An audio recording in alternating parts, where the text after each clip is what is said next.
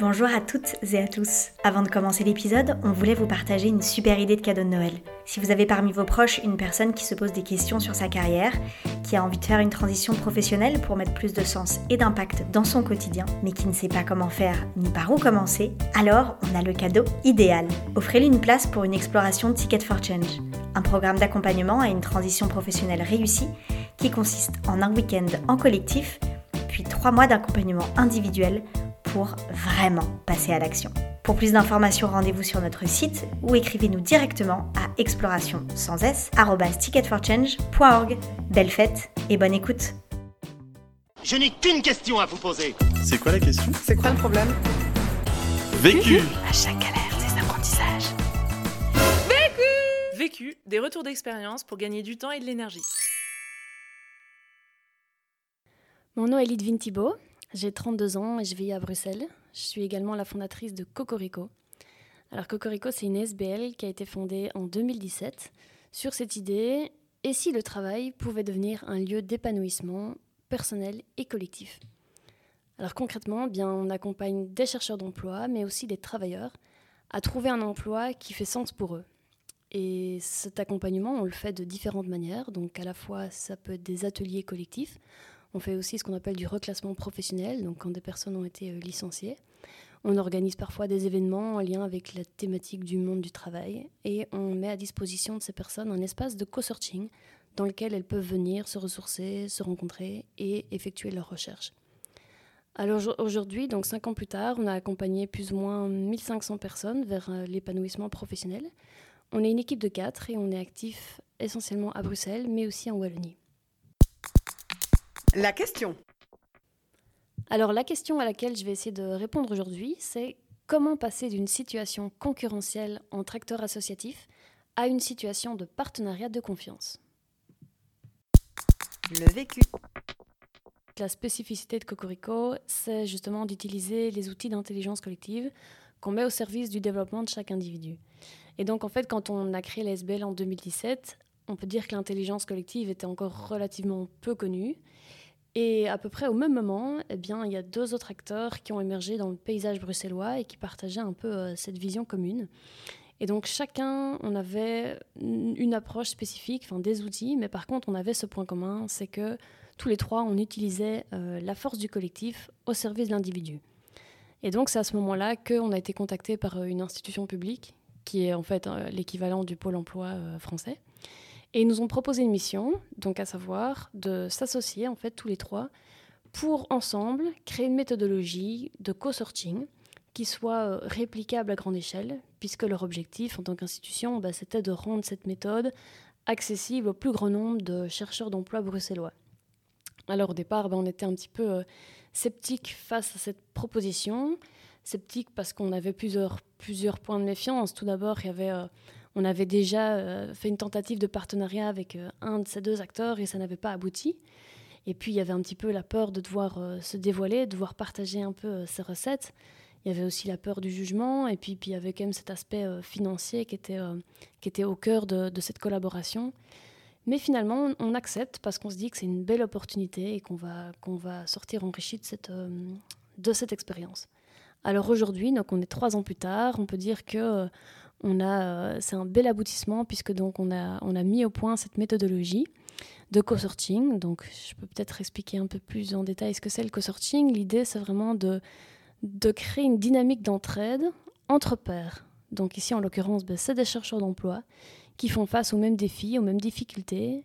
Et en fait, on les met ensemble pour tirer le meilleur de chacun, qu'ils puissent partager à la fois euh, leur réseau, leurs ressources, mutualiser tout ce qu'ils ont, tout ce qu'ils savent, pour ensemble être plus forts et créer une espèce de communauté d'entraide entre pairs. Donc aujourd'hui, trois ans plus tard, le partenariat, il a mis à jour cette méthodologie, mais au-delà de ça, on peut dire qu'on a vraiment créé des relations partenariales qui sont euh, vraiment très très chouettes, qui sont vraiment dans la confiance, dans la transparence, rien à voir avec euh, il y a trois ans.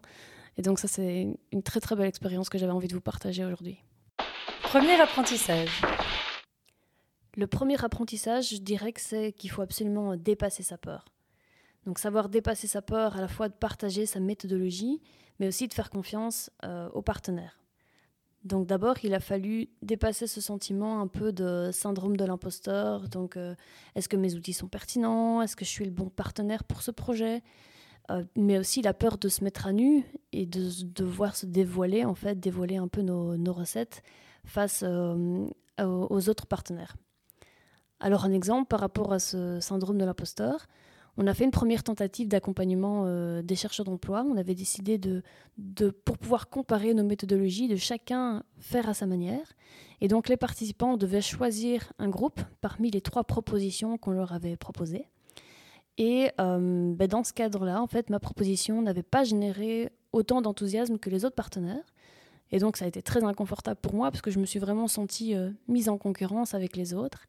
Et heureusement, bah, après l'accompagnement de ces, euh, de ces groupes, il se trouve que j'ai eu des retours très, très, très positifs de la part des participants. Ça a permis de, ces feedbacks positifs m'ont permis en fait de reprendre confiance, de me réassurer sur le fait que, bah oui, euh, en fait, notre approche méthodologique était tout à fait euh, pertinente autant que les autres. Mais donc, il a fallu dépasser ce, premier, cette première, ce premier sentiment de peur. Deuxième apprentissage. Alors le deuxième apprentissage, ce serait la mise en évidence de la complémentarité de chaque partenaire. Donc en fait, très rapidement, on s'est structuré, on a décidé de se structurer en gouvernance en mode euh, sociocratique. Et donc dans, ce type de processus, il y a euh, des endroits, enfin de manière régulière, le processus qui permet, qui donne de l'espace à chacun des partenaires en fait de verbaliser, de partager ce qu'on trouve qualitatif chez les autres acteurs. Donc, par exemple, à travers des rituels de, rencontre, quand on fait une réunion, on commence par un check-in, par un check-out. C'est des espaces où on peut déposer, relever ce qui a été positif dans une réunion. Ça permet en fait de verbaliser chaque fois les apports des uns et des autres. Et c'est euh, très euh, gratifiant. Il y a un autre processus qui est très bien pour ça, par exemple, c'est l'élection sans candidat. Ça permet à chacun en fait de nommer, de relever ce qu'il trouve euh, appréciable chez les autres. Donc ça permet tout ça de mettre en lumière les atouts de chacun et donc les avantages différenciants et donc de comprendre chacun euh, ben, quelle est notre spécificité et notre apport dans ce projet. Et donc ça, c'était très important pour de nouveau se remettre en confiance et de comprendre qu'on amène chacun quelque chose d'unique dans ce projet et qu'on a chacun notre place. Troisième apprentissage. Alors le troisième apprentissage clé de cette expérience, je dirais que c'est développer une posture de transparence vis-à-vis des autres partenaires. Donc effectivement, les peurs euh, du départ étaient un peu crispantes et, euh, et grippaient un peu le processus. Et donc à un moment, on s'est dit qu'il faut absolument changer de posture pour laisser place à la créativité dans ce nouveau projet euh, de co-création. Et donc le choix a été fait à un moment de vraiment insuffler une dynamique de totale transparence sur les enjeux pour parler vraiment de propre nom sur les enjeux de notre structure. Donc il y avait à la fois des, challenges financiers de l'équipe ou encore du business model qui ont dû être déposés et partagés avec les autres partenaires pour amener plus de transparence. Et tout ça a permis de libérer les dialogues et surtout de créer un shift vraiment dans la posture pour passer de la méfiance à la confiance. Un exemple, euh, très récemment, on a fait une mise au vert, lors de laquelle on a pu euh, vraiment partager quel était notre plan de développement en tant qu'ASBL Cocorico. Et ça a permis aux autres acteurs de se repositionner et ça a permis d'identifier vraiment des points de, spécificité entre le projet, notre projet à nous, notre ASBL, et puis le projet co-construit ensemble. Quatrième apprentissage. Alors, le quatrième apprentissage, c'est de créer une identité propre pour le projet commun. Donc au départ, il y avait un peu un sentiment euh, schizophrénique dans le sens où c'était difficile pour nous de dissocier le projet qui était en train d'émerger avec ce qui existait comme offre chez nous, chez Cocorico, puisqu'on avait nos propres services aussi. Et donc il y a eu ce challenge de devoir un peu dissocier euh, les identités des projets pour s'y retrouver. Donc il y a eu un shift. On était en train de créer un tout nouveau projet qui avait son identité, ses offres de services qui étaient indépendantes des structures euh, partenaires et donc ce nouveau projet qui naissait avec sa propre identité, son propre contenu. Donc aujourd'hui, je dirais qu'il n'y a plus vraiment cette envie, comme il pouvait y avoir au départ, de euh, s'emparer un peu de cette méthodologie commune pour aller, nous, en, faire quelque chose à titre personnel. Au contraire, vraiment maintenant, l'objectif, c'est de, prospecter ensemble des nouveaux clients pour cette méthodologie et donc d'impliquer euh, le, le, consortium de ces trois acteurs au sein de chaque nouvelle offre. Et donc, un, indice de ça, par exemple, c'est qu'aujourd'hui, on parle vraiment en tant qu'individu et non plus en tant que en tant que structure partenaire, c'est-à-dire qu'on n'a plus ce besoin de prêcher chacun pour sa chapelle, vu qu'on a créé ensemble quelque chose de nouveau. On peut chacun s'exprimer vraiment en, son nom, en, parlant de ses préférences et de, et de ce qu'on pense vraiment de manière tout à fait authentique, et ça fait vraiment une grosse différence. Cinquième apprentissage. Le cinquième apprentissage, je dirais que ce serait dissocier les modèles économiques, donc du projet émergent, face à notre propre modèle économique. Donc cet apprentissage, répond complètement à l'enjeu financier. Comme je disais au départ, il y avait un peu une méfiance initiale qui tournait beaucoup autour de l'argent, à savoir donc la peur de perdre l'appel à projet ou bien de ne pas bénéficier d'une enveloppe financière qui soit suffisamment importante pour chaque acteur, chaque infrastructure. Donc il y avait quand même un, vrai sentiment d'incertitude à la fois sur le budget disponible au départ, mais aussi sur comment en fait il allait être réparti, alloué entre, les structures partenaires. Alors une fois que ces éléments ont été euh, clarifiés bah, par, euh, par les pouvoirs subsidiants, par, euh, par l'institution, bah, il allait de soi du coup que le budget serait partagé de manière équitable entre les différents acteurs. Alors le fait de dissocier les modèles économiques de ce nouveau projet par rapport à notre propre modèle économique, ben, ça a permis d'avoir une approche beaucoup plus objective et plus saine. Donc concrètement, cette réflexion, elle a eu lieu sur euh, plus d'un an quand même et, euh, en interne. Donc comment on a procédé? Ben, On a surtout observé comment évoluait ce projet émergent, ce projet commun, tout en se questionnant comment préserver, nous, nos spécificités, et du coup comment faire en sorte ben, de ne pas finalement créer un quatrième concurrent